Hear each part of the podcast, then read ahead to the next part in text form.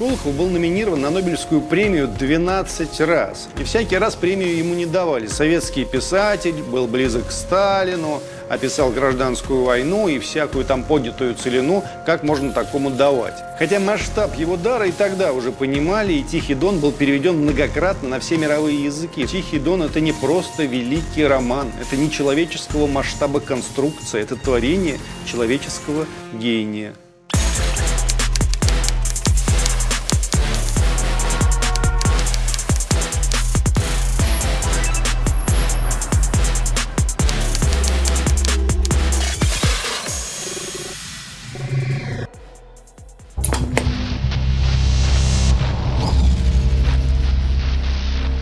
У нас такая богатая на таланты страна, что масштабов некоторых своих, скажем, писателей мы просто не осознаем.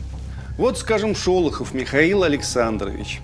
Для одних, конечно же, это святое имя в одном ряду с Есениным, с Достоевским, с Львом Толстым, с Пушкиным.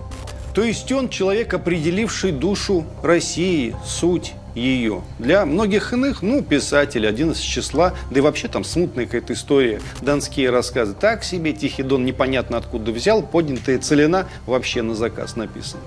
И здесь уже проявляется вопиющая пошлость и вульгарность нашего времени, чудовищная какая-то безоглядная, навязчивая. Для начала, конечно же, «Тихий дон» – это не просто великий роман, это не человеческого масштаба конструкция, это творение человеческого гения – этот текст стоит в одном ряду с самыми великими произведениями, что создало человечество за все время своего существования. Илиада, Одиссея, Гомера, Божественная комедия Данте, Ромео и Джульетта Шекспира. В этом вот ряду. Интересная история. Шолохов был номинирован на Нобелевскую премию 12 раз. Каждый год 47 и до 50-го, в 55-м и 56-м, в 58-м и еще в 61-м. И всякий раз премию ему не давали. Советский писатель, был близок к Сталину, описал гражданскую войну и всякую там поднятую целину, как можно такому давать. Хотя масштаб его дара и тогда уже понимали, и «Тихий дон» был переведен многократно на все мировые языки, впрочем, как и донские рассказы и поднятая целина. И все это читалось на всех континентах. Нобелевский лауреат 1964 года, великий писатель Жан-Поль Сартер, отказался от премии из-за того, что Нобелевский комитет игнорирует Шолохова. В 1965 году Шолохову наконец вручили Нобелевскую премию. Высоколобая академия склонила высокие лбы перед русским гением из простонародья. Но, как водится, всемирный успех, закрепленный на тот момент самой влиятельной мировой премии, которую еще не изваляли а бессмертное сочинение Светланы Алексеевич, стал не финалом истории Шолоховской, а прологом этой истории. Прологом немыслимой и колоссальной травли, аналогов не имеющей.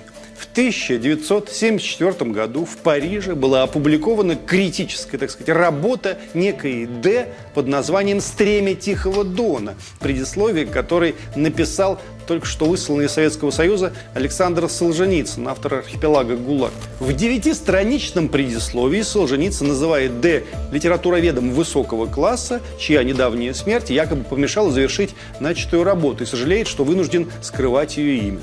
Так вот, и Солженицын, и это Д утверждали, что роман Шолохов не писал, и что автором «Тихого дона» является совсем другой человек. И неслыханная эта ложь поползла по всему миру.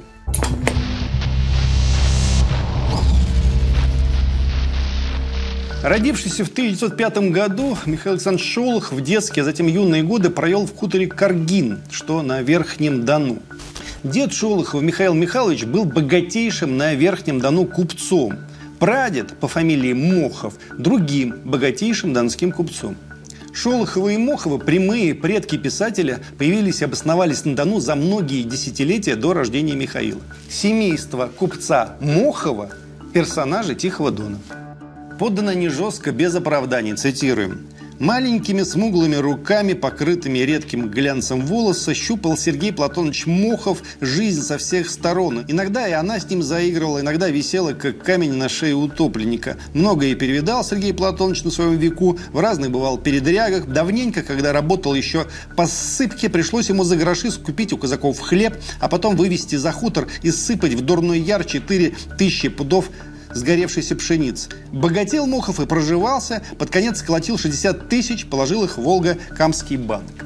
В этой биографии Мохова, помещенной в Тихий Дон, заключены черты и шолоховского деда купца Михаила Михайловича Шолохова и шолоховского прадеда купца Мохова.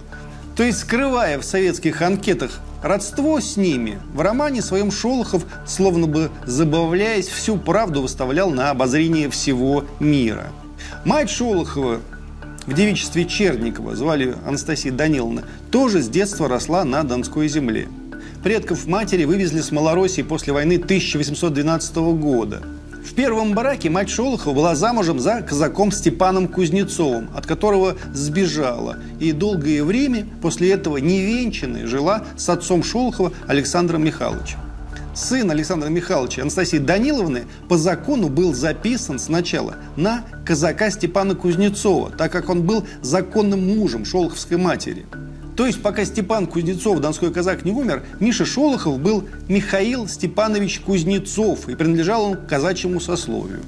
Это важные вещи, которые он потом тоже скрывал, не упоминая ни про своих богатейших дедов, ни про, по сути, казачье свое детство, казачий свой статус – от дедовского богатства, правда, Михаилу не досталось ничего. Отец его так и не выбился в купцы, жили они по съемным куреням, в бедности почти, а богатая шолоховская родня, Шолохова и Мохова, вот эти вот самые, внука не признавали. У этого внука и фамилия другая, и живет его беспутный отец Сашка со своей экономкой Настей, которую своровал у чужого мужа, у казака. На Дону это было все просто немыслимо.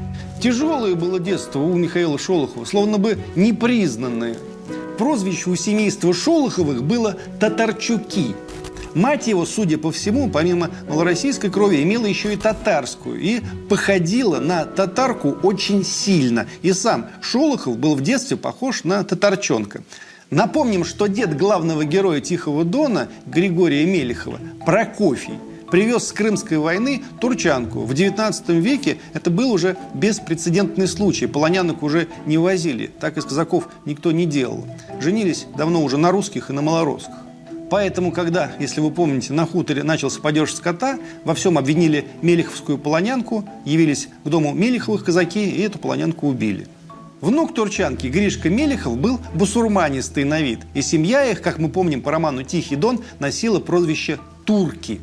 Татарчуки и турки. Вновь мы видим, как Шолохов в Тихом Доне прямо указывает на свою семью, на самого себя.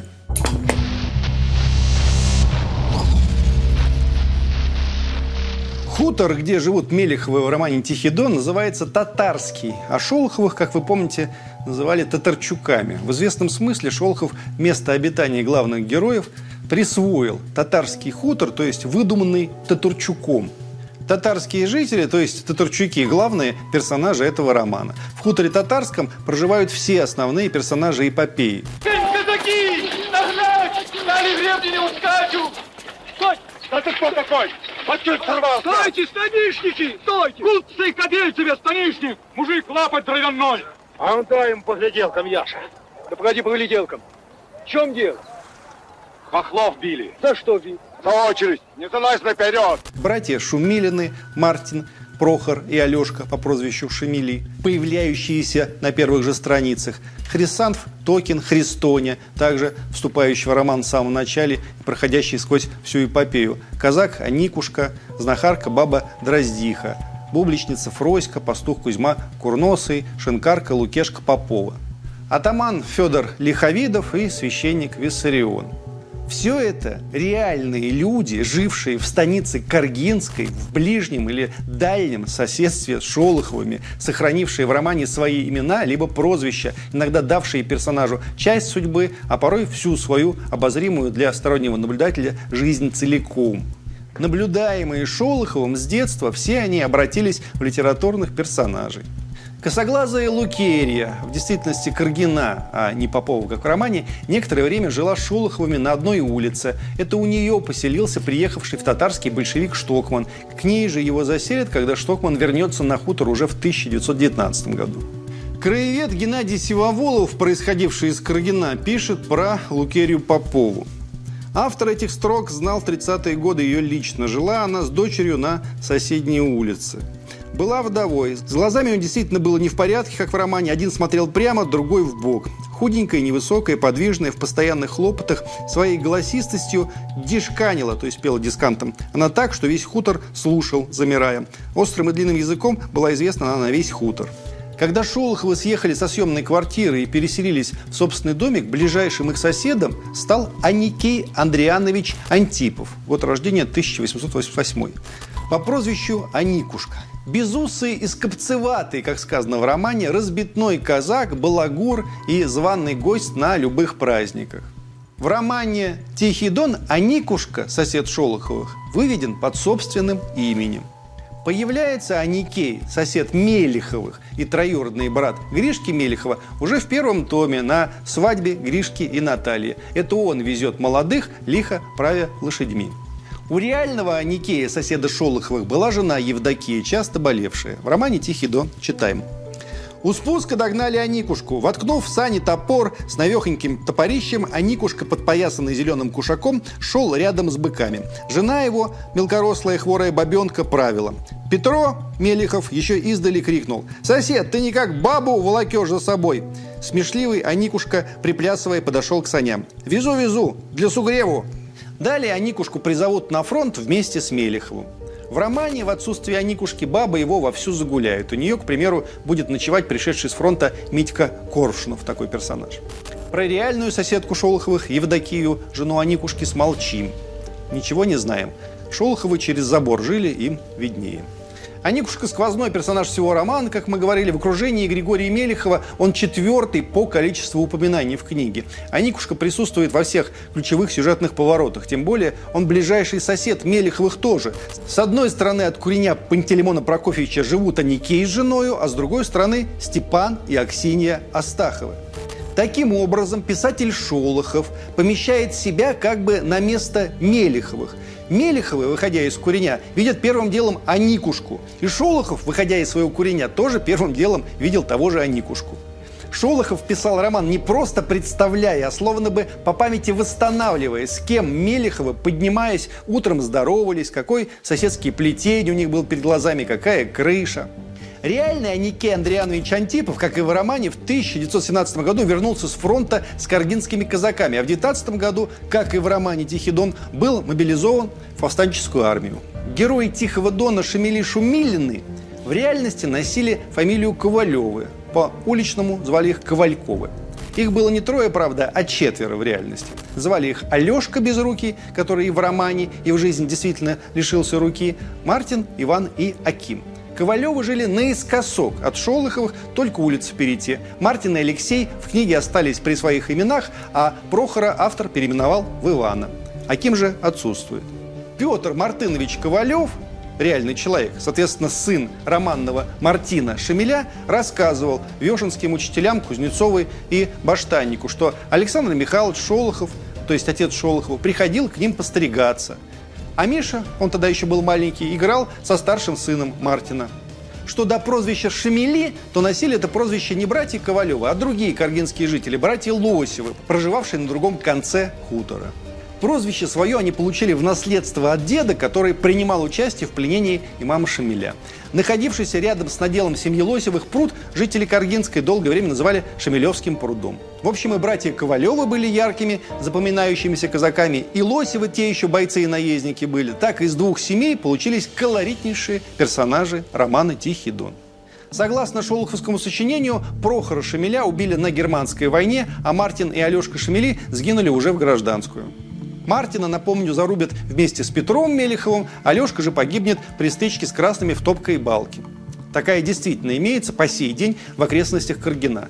Сторожил станицы Каргинской Илья Емельянович Фролов тоже подтверждал, что Шолохов удачно подсмотрел некоторые черты у соседей. Цитирую его рассказ. Фактически он Алешку Ковальчонка Косорукова описывал. У него одна щека дергалась. У Шолохова так и написано. Щека дергается. В Тихом Доне упоминается магазин Левочкина, расположенный в хуторе Татарском, и сам купец Левочкин. Цитирую, Петро, спешив свой отряд на площади возле магазина купца Левочкина, пошел к станичному атаману на квартиру. Дело в том, что конкретно Иван Сергеевич Левочкин, купец, был женат на тетке Шолохова Валентине. А в лавке у этого Левочкина работали приказчиками отец Шолохова Александр Михайлович и два его дядьки – Петр и Михаил. Жила в Каргинском в пору шолоховского детства старая бабка Домна Андроновна, по уличному Андрониха. Ее знали все хуторяне, совсем древняя она была еще до Первой мировой войны, но пережила и Первую мировую, и гражданскую. Михаил Шолохов родился, рос и вырос при, казалось бы, вечной Андронихе. Когда, намучившись на своих фронтах, похоронив жену Наталью, Григорий Мелехов в который раз идет жить к Аксинье, сестра Дуня Мелехова говорит ему, бери ее, брат, она хорошая. На что Гриша иронично отвечает, ты вроде как меня уговариваешь. На ком, окромя Аксиньи, мне жениться? Не на бабке же Андронихе. Помимо всего этого, в романе «Тихий используются фамилии иных, живших в Каргинской казаков. Коршунов, Токин, Зыбов, Чумаков, Жарков, Оттепин, Лиховидов. Помимо Федора еще и Гаврил. В романе «Казак редко зверского вида», известный тем, что постоянно без ропота сносил побои 70-летней матери и жены, бабы неказистой, но вольного нрава. Озеров, Охваткин, Ушаков, Меркулов, Бодовсков – все каргинские – кто-то из героев был схож со своими прототипами до степени смешения, у кого-то автор ухватил одну другую черту, а с третьих и одной фамилии достало. Впрочем, едва ли сам писатель смог бы со временем вспомнить, какие сюжеты, повадки, высказывания, присказки были им подсмотрены и подслушаны, какие выдумались. Но то, что конкретная жизнь конкретных людей напитала его, это очевидно всем. В числе квартир, снимаемых Шолоховым, была, как мы помним, одна возле Каргинского кладбища. Ближайший к выходу памятник был войсковому старшине Пантелеймону Макеевичу. Редкое имя Пантелеймон наверняка запало в память Миши и стало именем прадеда Гришки Мельхова. Помимо реальных людей, ставших прототипами героев, Шолохов перенес сначала в донские рассказы, а затем в Тихий Дон великое множество географических и бытовых примет Каргинской станицы.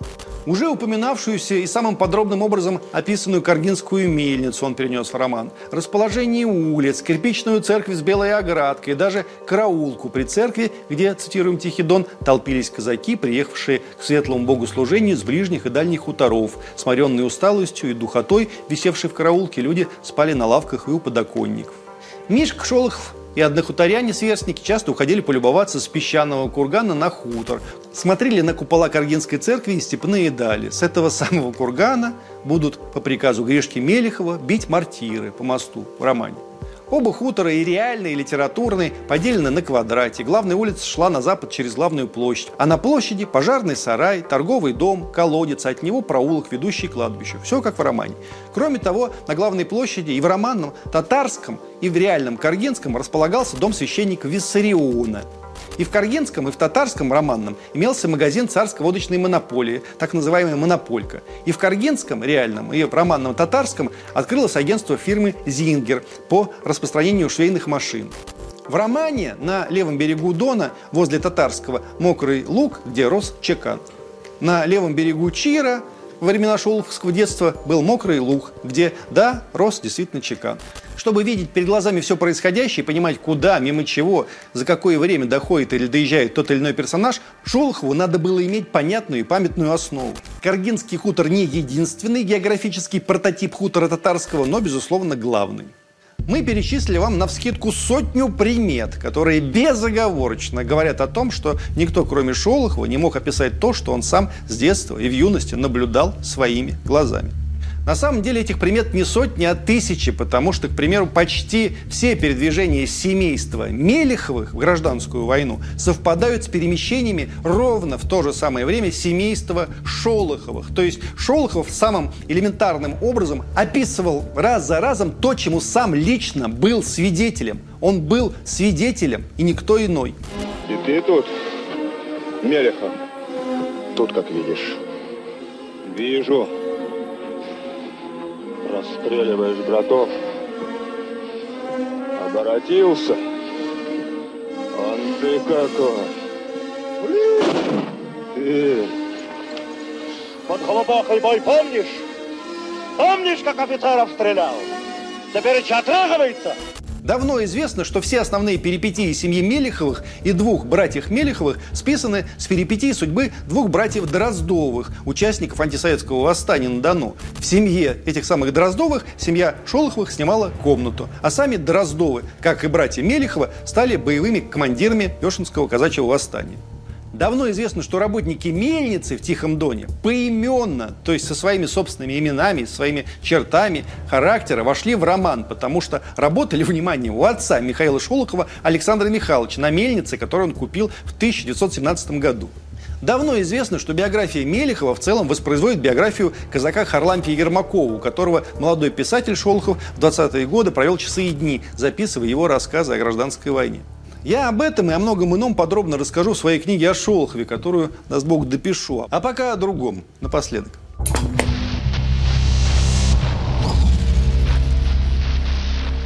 Автором работы о якобы плагиате Шолохова стала литературовед и знакомая Солженицына Ирина Николаевна Медведева-Томашевская.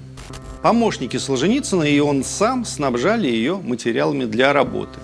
Зачем все это было нужно Солженицыну? Бог его знает. Мы не знаем. Зачем-то. Затем же, видимо, зачем он и многое другое сделал в своей удивительной жизни. В своей работе Медведева-Томашевская огульно вообще безо всяких доказательств утверждает, что автором «Тихого дона» был Федор Крюков. Хороший, на самом деле, писатель, но не уровня Шолохова, конечно. Казак, умерший от тифа в феврале 1920 года, то есть задолго до окончания действия в романе «Тихий дон», который длятся еще два года после этого. Долгое время основанием версии о плагиате было, например, отсутствие рукописи. Но в 1999 году, вот чудо, рукописи Шолохова нашлись. В этой рукописи оказалось все, от первичной идеи романа до разных вариантов текста. Организовали сразу три экспертизы – графологическую, текстологическую и идентификационную, удостоверяющую подлинность рукописи и ее принадлежность своего времени к концу 20-х годов. Из заключения текстологов следовало – не вызывает никаких сомнений факт написания 605 страниц данной рукописи рукой Михаила Александровича Шолохова. Данная рукопись дает богатейший материал для анализа работы писателя над двумя книгами романа, позволяет проникнуть в творческую лабораторию его автора, реконструировать историю создания этого произведения. Не вызывает сомнений то, что текстологическое изучение данной рукописи позволяет с научной обоснованностью решить проблему авторства Тихого Дона. Это окончательное утверждение текстологической экспертизы 2000 год. Но была и другая экспертиза. Одной из наиболее проверенных методик в исследовании текста является дельта – изобретение специалиста по компьютерной лингвистике Джона Берроуза, университет Ньюкасла, Австралия. Этот компьютерный алгоритм позволяет выявить личность автора, замеряя наиболее частотные слова в текстах, иногда даже не схожих по теме, и тем самым распознавая в стиле неповторимый рисунок, свойственный тому или иному писателю. После того, как в течение 20 лет исследователи не раз убеждали, что метод работает не только на литературном материале, написанном на английском языке, но и на арабском, немецком, польском, на всех других языках, к нему обратились российские специалисты. Исследование, проведенное Борисом Ореховым из Высшей школы экономики и Натальей Великановой из МГУ, доказало, что все тексты Шолохова написаны одним человеком. Мы, впрочем, и так это знали. Это неизбежно проистекает из всей жизни Шолохова. Это неизбежно стало ясно, когда нашлась рукопись и стало видно, как мучительно человек работал над темой. Это еще раз доказал самый большой в мире компьютер, куда загнали все тексты Шолохова, а он выдал однозначный вердикт. Один человек писал, один. И что вы думаете, это кого-то остановило с числа недоброжелателей Шолохова? Нет, слушаю недавно тут одну, не буду называть какую, радиостанцию. Сидит там один, не буду называть какой, местный тут писатель. А к нему в гости пришел, не буду называть, какой литературовед. А вернее сказать, прохиндей из одной южной страны. Этот литературовед на чистом глазу рассказывает очередные небылицы про Шолохова. Я все понимаю, что демократия, что на каждый роток не накинешь платок, что каждый имеет право на свое мнение – но можно я свое мнение скажу, раз у них свое мнение есть. Они считают, вопреки здравому смыслу и доказательствам, вопреки Господней правде, что Шолохов вор. А я считаю, что они человеческая слизь, подлая человеческая слизь. И кажется, у меня больше оснований для мнения.